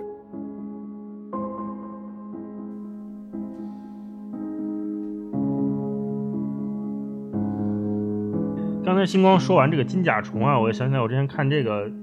解读，这里面有有一段其实是说，呃，你这拿参考答案呀？对，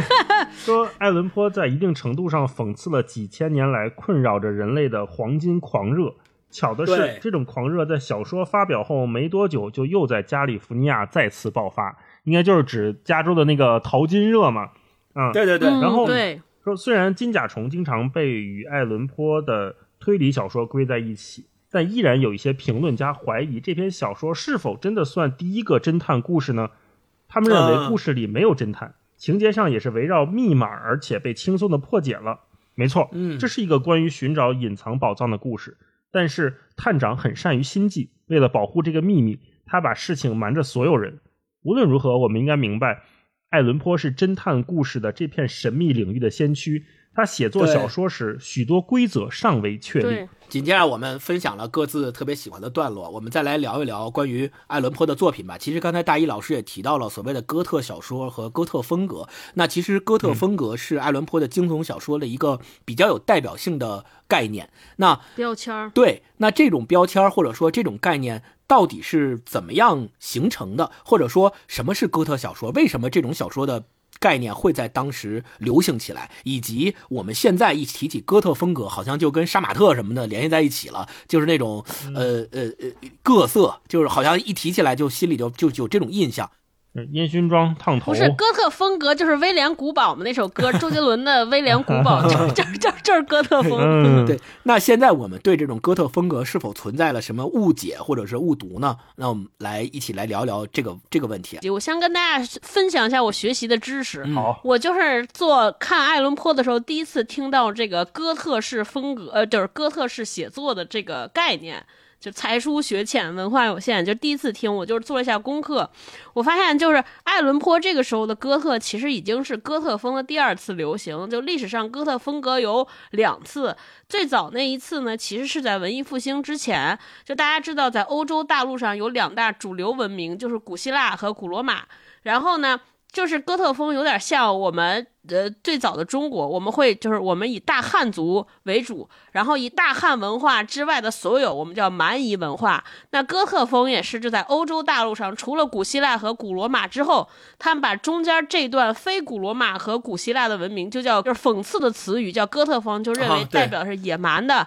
丑陋开化的。嗯，啊，丑陋的不行的。下等的文明，对，后来这个文艺复兴了之后，不是要复兴了嘛？然后就把这就是其实就是 an anti 就是这个野野蛮的，那那那那个爱伦坡这个时候其实属于哥特风格在流行，就大家又把那个时候的哥特风格拾起来了。为什么会有这样的风格呢？我看当时资料的时候就说说是因为呃十八世纪，大家看一下那个时代，整个欧整个大家面临的大环境是以英国这片地儿为主，就是在国外呢，就是那边是法兰西革命共和呢，正 对拿破仑带着大家共和呢，然后同时在国家里边呢又开始工业革命，所以大家会有很大的不安全。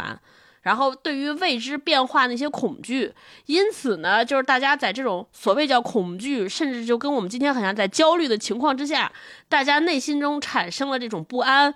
对，然后大家在说：“哎呦，怎么办呀？怎么办？”然后这个哥特风格就非常擅长大，我们应该之前分享，大家应该能从我们之前分享的爱伦坡的小说里边有明显感到这种的，能明显感到这种影子。他在描写死亡，描写人的挣扎、纠缠，然后甚至其实所有的一些恐惧、死亡，都是在探讨人性的恶。嗯就爱伦坡笔下的一些人的这些虚伪，这些人性里边的险恶、阴险，我觉得就是在可能是在那种大环境之下，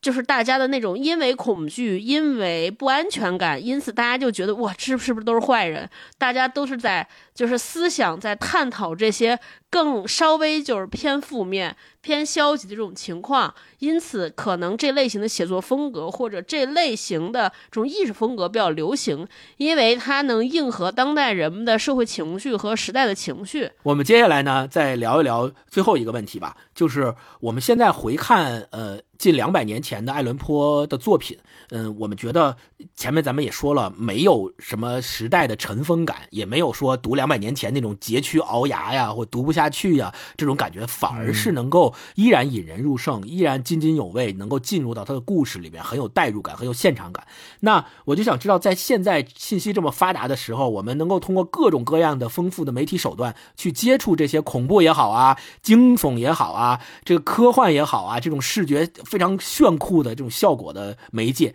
那为什么我们现在还会对爱伦坡以文字的形式去表达的这些故事依然爱不释手，依然？能够吸引我们去不断重读，或者说我们在重读的过程当中能够获得的东西到底是什么？它是现在的这些丰富的媒介形式给不了我们的那些东西到底是什么？我特别想听听你们俩的看法啊！大一先来，嗯，我是觉得在听刚才咱们一块儿聊啊，呃，包括是咱们各自读分享的片段的时候，我感觉听起来他的这个小说会比我们读起来有不一样的精彩，对，更刺激。包括刚才说一个满脸腐烂的人，腾的一下坐起来，指着一个人说：“你就是凶手。”或者说刚才我们说恶舍府的倒塌，或者这种红死病，一个缠着裹尸布的人突然蹒跚的走进了一个化妆舞会，那那种画面啊，呃，听别人就是听你们俩描述的时候，我反而觉得好像更历历在目。这是爱伦坡他写的好，真是写的好的地方。如果我们只是说一个故事，说这个啊、一个人啊、死了，或者说一个人跟着他跟了一宿，啥事儿也没有，其实这没什么好讲的。但他就是能把这些没什么事儿讲的，让我们欲罢不能、津津有味的读下来。这像是有什么事儿？呃对，像是有什么事儿，能把没什么事儿写的有什么事儿，这也是也是能力啊。我觉得嗯读爱伦坡，我们不仅是在看恐怖小说或者是怪志故事，它更像是一个深陷泥潭的人的求救信。这也是对，我们通过了解爱伦坡生平，包括刚才星光好奇的那个写作状态问题，我想到，嗯就是那种深陷情绪困扰、命运裹挟、不由自主的那种人的呐喊、呻吟、自说自话，是我从爱伦坡的作品里面看到特别不过时的东西。因为嗯对其实每个是人或者说每个时代的人都有那种无法自拔的时刻，都有那种在情绪的迷宫里面不知所措、迷路的时候。往往在这个时候啊，我觉得看爱伦坡是一个非常好的选择。他不能给你什么解药，爱伦坡绝对不是提供解药的，而是可以告诉你说，这个世界上也曾经有人跟你一样，或者经历过比你更加痛苦的人生。看到这一点的时候，我们再想起爱伦坡，再想想自己，再想想自己目前经历的这些情绪啊、命运啊，可能会好一点啊。这是我想说的。嗯哼。嗯，超哥呢？大一说到这儿，这也是我读爱伦坡整个感受，我就是读出了好多励志的感觉，尤其是因为我要在准备爱伦坡的生平的时候，哦我们看过爱伦坡的照片，就是他整个的照片上描述，可能也是因为就是他又吸毒、酗酒、赌博，就他整个人的精神状态特别不好，而且我们可想而知，他人生遭受了那么大的打击和创伤，他整个人是惨白、羸弱、病痛。可是你看，然后他的作品里边就是描述在描述恐惧，描述死亡，我觉得他是在试图找到一种解决大家的办法。所以我就觉得看完的时候还挺感动的，就是这么一个人都这样了，对吧？但是他不是说我就我对他，但他还是在试试图研究自己，试图说我怎么了我有没有办法？我为什么会恐惧？嗯对我就是觉得能从这些当中得到一种力量，嗯嗯，是就是，看的还挺感动的，没错啊，嗯，他没有沉沦，没有没有被没有被死亡吓怕，还依然愿意直面他。对对对，我觉得这个还挺励志。另外就是我我看我也看了好多这介绍爱伦坡的纪录片或者资料，他应该就是个职业编辑，所以呢他在。看别人的文章的时候，在也就也在研究自己的写作手法。他给自己立了两个规则：第一个，他觉得短篇小说就是要短，一定要让大家在能够就是写用我们今天话讲说，一定要在碎片化时间能够读完。第二个呢是我要充分的为大家节省时间，就是每个字都要有用。啊所以我现在看来，就是他的所有的意识还是非常前沿，因为我们现在讲就非常有用户思维，跟我们当年讲毛姆似的。嗯，对，所以你看，这是一个非常不放弃的人。对，就就是你看他都这样了，都穷困潦倒，吃不上饭了，然后他一直在希望说，我怎么能把我的作品写得更好一点，然后我怎么能够用作品打动一点。我觉得这有的时候就是文学或者艺术的力量，它不能说是解救人，但是它可能就是通过一个人在找寻救赎自己的办法，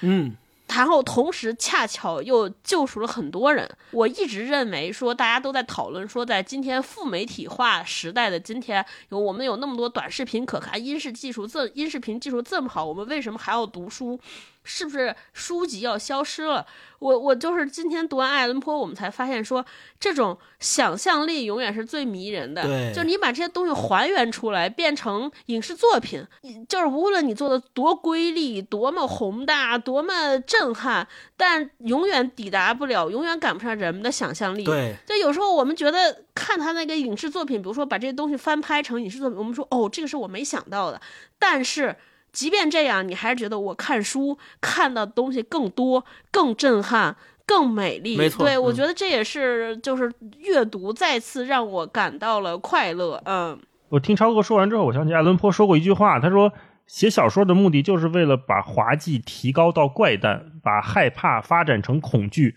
把机智夸大成嘲弄，把奇特变成怪异和神秘。这也是我们读爱伦坡的时候那种心理上的变化。刚开始我们觉得，哎，这事儿就这样吗？挺滑稽的。但慢慢我们觉得它其实是有怪诞在里面。慢慢我们会想说，如果这个事情发生在我身上，那是一个多么让人恐惧的事情。那最后我们会发现，那些看似机智的、那些逃避、那些乌托邦、那些自己建造出来的城墙，其实是被爱伦坡所嘲弄的。那最后我们合上这本书的时候，我们发现，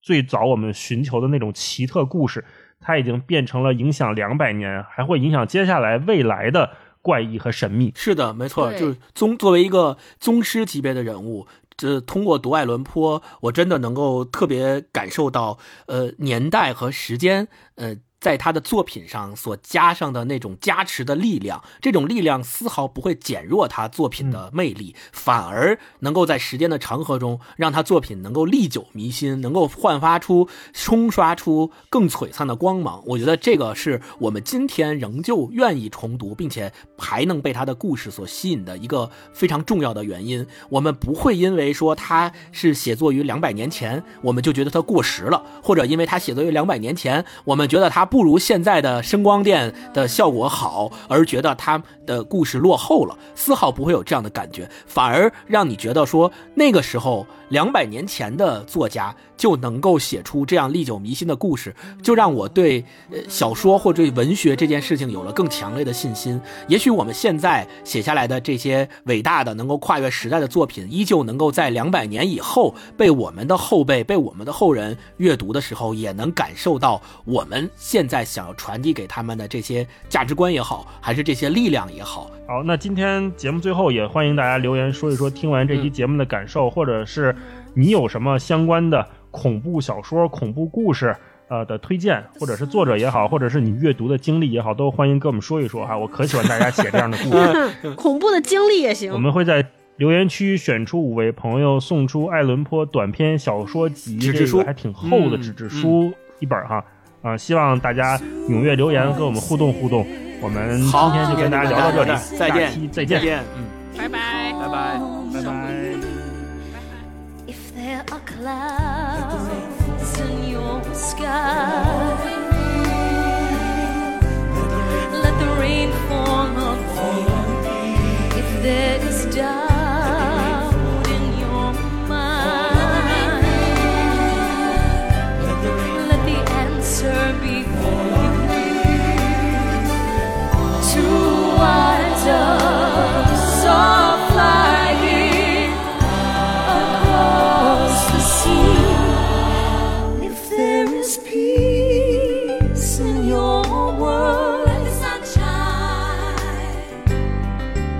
sun, let the sun,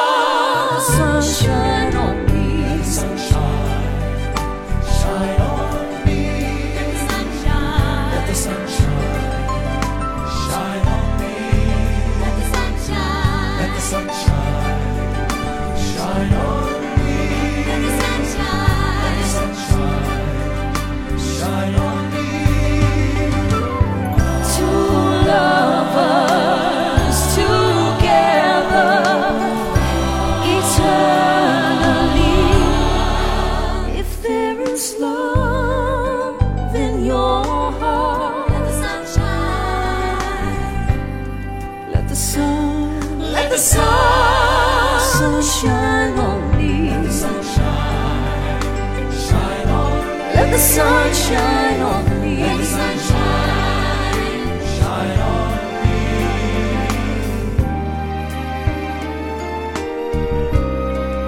Let the sun shine.